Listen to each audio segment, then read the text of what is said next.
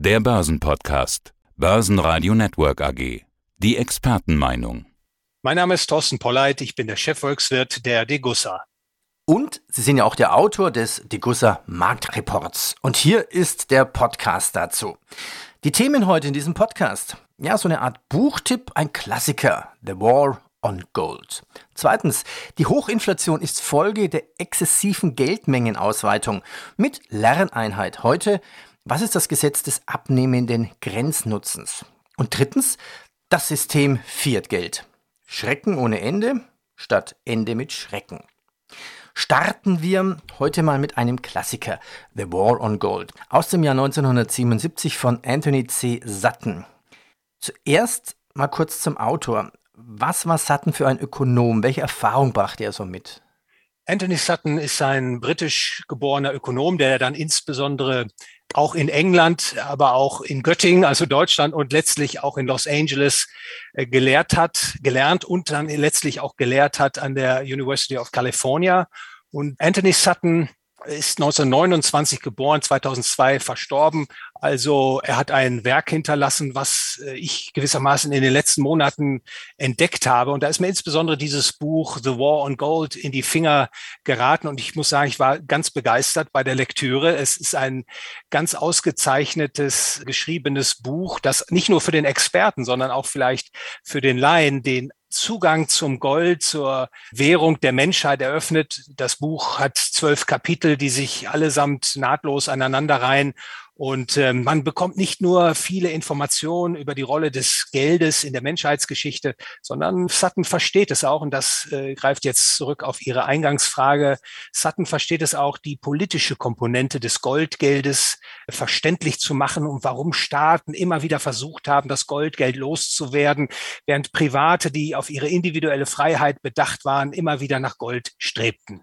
Vielleicht kurz, zwölf Kapitel in kurz zusammenfassen ist, ist natürlich schwer. Neben der Geschichte des Goldes, was ist denn der War on Gold, also der Krieg gegen das Gold?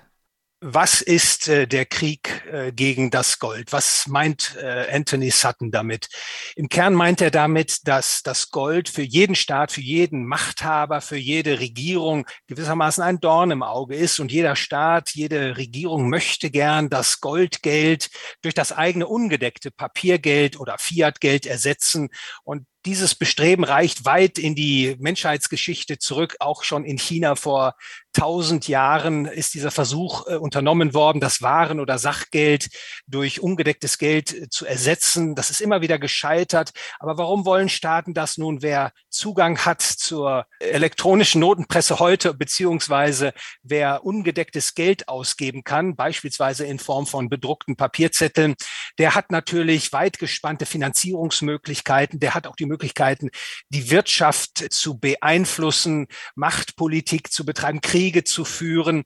Und in diesem Bestreben nach Macht haben insbesondere, so Sutton, immer wieder die Staaten versucht, das Goldgeld zurückzudrängen und durch ihr eigenes monopolisiertes Fiatgeld zu ersetzen. Und das bezeichnet letztlich Sutton als The War on Gold und er hat ja das Buch 1977 abgeschlossen und da war ja gerade das System von Bretton Woods zum Ende gekommen. Man versuchte vom Goldgeld sich zu lösen. Amerika äh, versuchte die Dollardominanz zu bewahren, auch ohne Golddeckung des US-Dollars. Die europäischen Zentralbanken hatten dann doch, äh, so Sutton, eine Neigung, das Gold zu bewahren als Währungsreserve und auch weiter aufzustocken.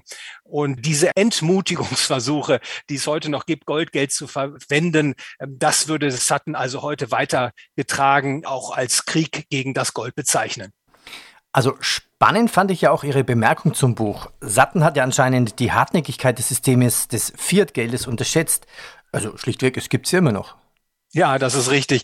Also es ist interessant zu sehen, äh, verfasst, ich sagte es bereits 1977 und Sutton hatte damals schon aber hellsichtig erkannt, die Problematik in dieser ungedeckten Papiergeldarchitektur, insbesondere das Auftürmen immer höherer Schulden. Und er führte auch beispielsweise diese bekannte Schuldenpyramide, die auf dem Kopf steht, von John Exter an und prognostiziert gewissermaßen, dass diese Pyramide dann doch irgendwann in sich zusammenbrechen muss. Das war 1977 und Sie sagen richtigerweise, heute steht die Papiergeldpyramide immer noch da und sie ist sogar noch größer geworden. Aber ich würde das nicht gegen Suttons Analyse wenden, sondern er hat das schon erkannt, diese grundlegende Problematik. Aber wie auch äh, viele andere Marktbeobachter hat er wahrscheinlich unterschätzt, äh, dass dieses Fiat-Geldsystem eben doch weitergetragen und weitergeführt werden kann, als man das vielleicht aktuell noch so einschätzt. Mhm. Und zweitens, der Grund vielleicht sogar dafür, es gibt ja keine Spaltung mehr der Notenbanken, der Banker, also in Pro- und Kontragold. Irgendwie stehen sie mittlerweile alle auf dieser Geldpressenseite. Ja, das ist richtig. Sutton äh, diagnostizierte noch Mitte der 1970er Jahre eine Spaltung zwischen den anglosächsischen Zentralbanken, also insbesondere die Vereinigten Staaten von Amerika und Großbritannien auf der einen Seite und die dann doch eher goldorientierten, goldaffinen europäischen Zentralbanken, insbesondere Deutsche Bundesbank oder auch die Schweizer Nationalbank, die, so Sutton, waren dann gespalten über die künftige Rolle des Goldes in der in der Geldarchitektur der Welt. Aber mittlerweile, so das ist meine Leseart, ist diese Spaltung, wenn sie denn wirklich existiert hat, mittlerweile geschlossen. Der Schulterschluss ist da. Ich spreche ja häufig auch von einem Zentralbankkartell, also diese Koordination und Gleichorientierung der Geldpolitiken. Das lässt eben den Schluss schon zu, dass die Zentralbanken hier im Gleichschritt marschieren. Und äh, mittlerweile, das ist vielleicht die Änderung, die Sutton noch nicht sehen konnte, haben ja auch die Zentralbanken aufgehört aufgehört, ihre Goldbestände abzubauen seit etwa Anfang 2009. Im Gegenteil sind alle Zentralbanken der Welt de facto damit befasst, ihre Währungsreserven in Form von physischem Gold wieder aufzubauen. Und aus diesem War on Gold könnte daher vielleicht so etwas werden wie The War on Gold in Private Hands. In private hands. Ja, und was machen die Notenbanken? Sie drucken Geld und das sind wir beim zweiten Thema. Die Hochinflation ist Folge eben der exzessiven Geldmengenausweitung. Und jetzt kommt ein Begriff, der war für mich neu, das Gesetz des abnehmenden Grenznutzens. Die Meldung des Tages vom 3. August, heute Morgen, die Inflation in der Türkei steigt auf fast 80 Prozent.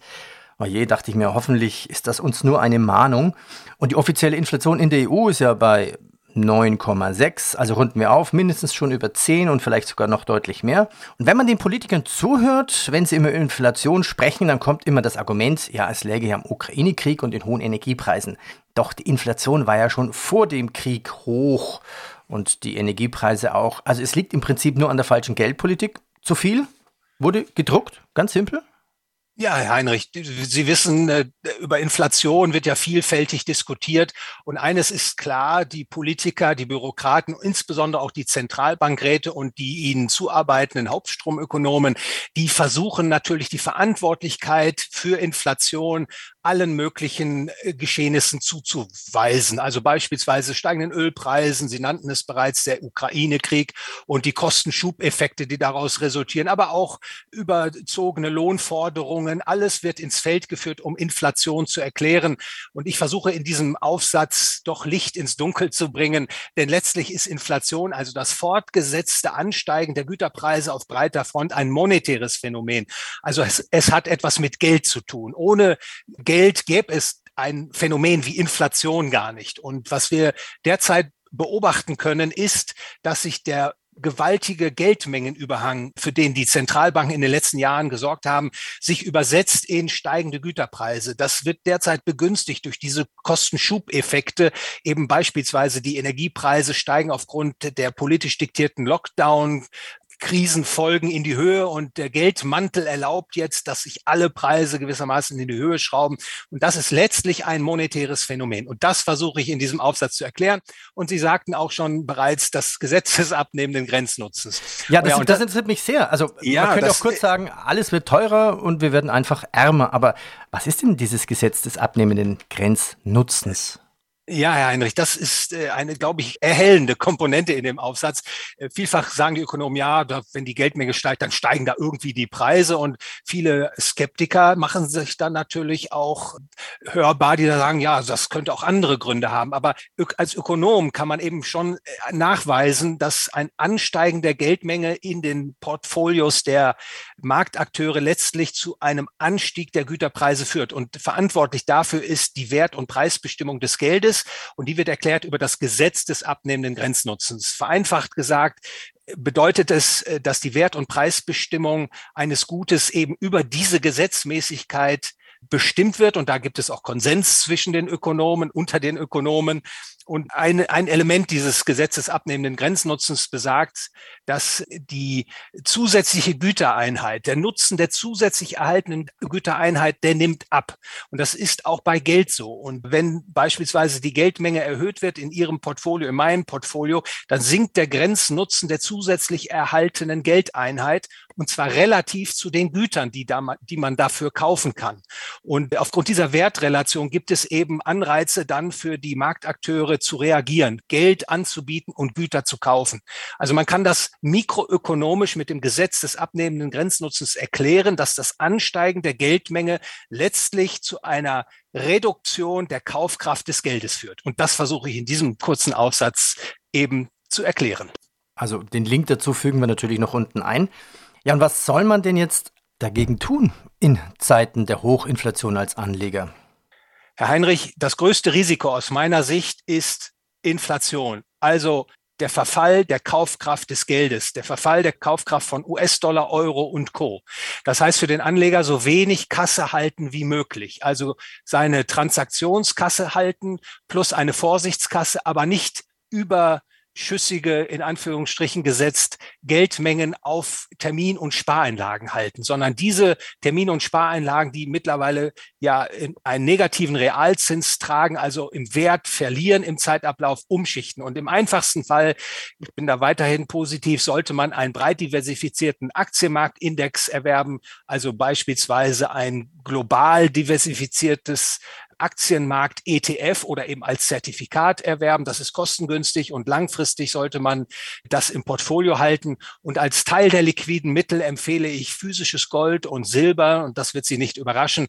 Ich sehe nach wie vor angesichts dieser inflationären Problematik, die, die nicht vorübergehender Natur ist, Gold und Silber als mögliche Komponenten, um nicht nur das äh, Vermögen, das Finanzvermögen zu halten, sondern auch zu vermehren. Sachwerte Immobilien, was halten Sie von Immobilien? Das kommt natürlich darauf an, welche Präferenzen der Anleger hat. Man muss mit dem Bleistift genau rechnen, denn auch bei Inflation drohen Gefahren für Immobilienbesitzer. Also man muss seine Immobilie ja auch renovieren, erhalten etc. Und im inflationären Umfeld steigen dann auch die Kosten. Man kann vielleicht die Mieten dann nicht entsprechend anpassen, aber da muss man genau rechnen. Aber prinzipiell, wer seine Immobilie beispielsweise selbst bewohnt, der hat wahrscheinlich eine gute Assetklasse in seinem Portfolio. Besonders wenn sie dann auch irgendwann mal abbezahlt ist. Ja, drittes Thema, das Fiat-Geldsystem. Schrecken ohne Ende statt Ende mit Schrecken. Also irgendwie gerät ja unsere Welt, hat man so das Gefühl, aus den Fugen. Klimawandel, Coronavirus, Lockdown-Krise. Sie nennen die Liste in Ihrem Marktreport. Sie haben aber auch ein ganz anderes Gefühl, das Sie beschleicht. Was ist denn da Ihr Verdacht? Ja, Sie haben den Titel schon genannt, dieses Vortrages, den ich äh, Mitte Juni 2022 in Wien gehalten habe. Den habe ich bewusst übertitelt mit Das System Fiat Geldschrecken ohne Ende statt Ende mit Schrecken. Sie wissen, ich betrachte sehr intensiv die Geschehnisse in der internationalen Geld- und Kreditarchitektur und die Folgen, die das hat auf Wirtschaft und Gesellschaft. Und dieses Fiat-Geldsystem ist eben ein Problem. Das sorgt nicht nur für Wirtschaftsstörungen, sondern erlaubt beispielsweise auch den Staaten immer größer und mächtiger zu werden, immer weiter und tiefer vorzudringen in das Wirtschaft- und Gesellschaftsleben. Und die freien Marktkräfte werden dadurch gelähmt oder ausgehebelt. Und das schlägt dann auch durch, dass die Volkswirtschaften Wirtschaften weniger stark wachsen und noch stärker in die Verschuldungsfalle sich hinein bewegen. Das führt eben auch zu Verzerrungen der gesamten Produktionsstruktur. Und Sie sehen das ja auch weltweit, dass die Inflation jetzt ansteigt. Und das ist auch eine unmittelbare Folge des Fiat-Geldsystems, denn mittlerweile sind die Probleme so groß geworden, dass man auch vor einer offenen Inflationspolitik nicht mehr, sich nicht mehr scheut. Die Zentralbanken haben die Geldmenge massiv ausgeweitet und das ist kein Zufall. Man wählt jetzt die Inflationspolitik als die Politik des kleinsten Übels und das will ich in diesem Aufsatz eben nochmal erklären, wie problematisch dieses Fiat-Geld ist und am Ende weise ich ja auch auf Lösungen hin, aber mir kommt es insbesondere darauf an, dass der Leser, die Leserin eben sich nochmal ein Bild machen können über diese eigentliche Problematik, die, die in unserem Geldsystem schlummert und die vielfach gar nicht adressiert wird und die übergangen wird. Und das, glaube ich, ist ein Fehler. Dann braucht man Aufklärung und das versuche ich in diesem Aufsatz, in diesem Vortrag äh, zu leisten. Eine Frage habe ich dann doch noch. Also klar, ich meine, hohe Inflation ist gut für die Staatsschulden, die werden damit etwas kleiner. Sie sagen aber auch, der Staat, wie wir ihn heute kennen, zerstört eben mit diesem Fiat-Geldsystem die freie Marktwirtschaft und damit auch die freie Gesellschaft. Warum? Ja, das Fiat-Geld erlaubt es dem Staat, seine Finanzmöglichkeiten über das reguläre Steuervolumen hinaus massiv auszuweiten. Die Kaufkraft des Staates ist damit stark ausgeweitet. Der Staat kann vordringen in alle Wirtschafts- und Gesellschaftsbereiche, kann Aufträge an Unternehmen vergeben. Unternehmen werden dann abhängig von staatlichen Aufträgen, des äh, Bildungs-, das Transportsystem, das Gesundheitssystem. Alles gerät in die Fänge des Staates. Und das geht natürlich zu Lasten der privaten Wirtschaft, der privaten Initiative. Und das ist der Prozess, den das Fiat-Geld auslöst, dass eben der Staat größer wird, die äh, Privatwirtschaft immer kleiner und damit schwinden natürlich auch die Wachstums- und Beschäftigungsmöglichkeiten. Der Wohlstand erodiert und das lässt sich beispielsweise auch in Deutschland sehr gut beobachten. Also dieses Fiat-Geld auf vielfältige Weise schädigt das Gemeinwesen. Häufig wird das erst nach einigen Jahren ersichtlich, aber insbesondere dient es natürlich dem Staat und das ist ja auch letztlich der Grund und gewissermaßen schließt sich auch der Kreis in unserem Interview The War on Gold. Wir sprachen eingangs davon, warum der Staat das Goldgeld loswerden will und sein eigenes ungedecktes Fiat-Geld in Umlauf bringen will, eben weil es ihm nutzt, ihm, dem Staat und es ist keine gute Gabe für die Bürger oder die Unternehmer. Und ich hoffe, dass ich das auch in diesem Aufsatz verdeutlichen kann. Herr Polleit, ich danke Ihnen. Danke. Ich danke Ihnen für das Interview, Herr Heinrich. Börsenradio Network AG. Das Börsenradio für Privatanleger. Der Börsenpodcast.